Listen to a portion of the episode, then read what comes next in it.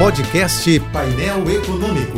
Entrevistas, informações relevantes e curiosidades de economia e política com Alex Campos. A punição exemplar aplicada ao ex-governador Wilson Witson é tudo o que se espera de um Estado democrático de direito, livre de influências e interesses extraordinários, ou pior, ordinários mas só funcionou contra Witzel porque as instituições não tiveram medo de enfrentar negacionistas, fanáticos, milícias ou facções dos extremos ideológicos, a direita e a esquerda. Sem o vírus e os vícios da polarização, que é hoje a invocação do mal no país, Witzel perdeu duas vezes de 69 a 0 na Alerj, perdeu por 10 a 0 num tribunal misto e perdeu por 13 a 0 no STJ. Nem o STF pôde ajudá-lo. Por essas e outras, milhares de brasileiros querem que a CPI da Covid investigue também governadores e prefeitos, que, como Witzel, teriam desviado recursos da saúde em plena pandemia. Trata-se de uma reivindicação justa e legítima, que cabe à CPI acatar a fim de comprovar o sentido de sua existência, que é prestar à sociedade contas dos crimes cometidos também em gestões estaduais e municipais.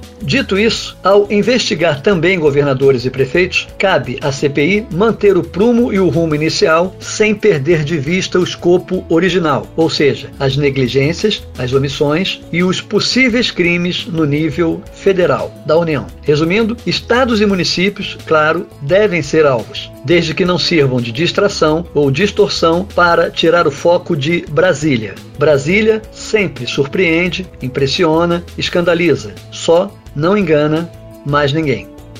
Siga-me no Twitter e no Instagram, arroba Alex Campos, JBFM.